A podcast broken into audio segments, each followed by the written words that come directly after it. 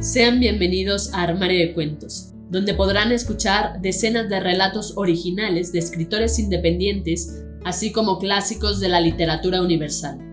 Sin más dilación, comenzamos. Hola, ¿cómo estás? ¿Escuchas Armario de Cuentos? Yo soy Mari Carmen y el día de hoy toca Tu cuento hecho audiolibro, donde podrán escucharte cientos de personas alrededor del mundo a través de 11 plataformas donde publicamos Armario de Cuentos, entre las que destacan Spotify, iTunes, entre otras. Si quieres saber cómo hacernos llegar tu cuento, entra a la página www.armariodecuentos.com. Dicho esto, damos inicio. Calia, de Mari Carmen Villar. Fragmento. Eran las doce de la noche. Me encontraba acostada boca arriba en la cama, intentando conciliar el sueño con los ojos cerrados. De repente comencé a sentir una presión muy fuerte en el pecho. Los resortes de la cama crujieron. Abrí los ojos y pude ver una sombra sentada sobre mí.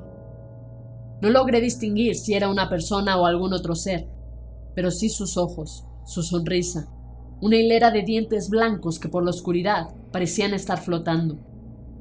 Quería gritar, pero mi boca no pronunciaba sonido alguno. La presión se convirtió en un dolor insoportable. Aquella sombra introdujo su mano a través de mi pecho, sin necesidad de abrirme o derramar una gota de sangre. Cuando sacó la mano, sostenía una bola de luz blanca. Después se deslizó por mi cama hacia el suelo, reptó por la pared, se sentó en el quicio y me miró fijamente aún sonriendo. Finalmente salió por la ventana perdiéndose en el velo negro de la noche.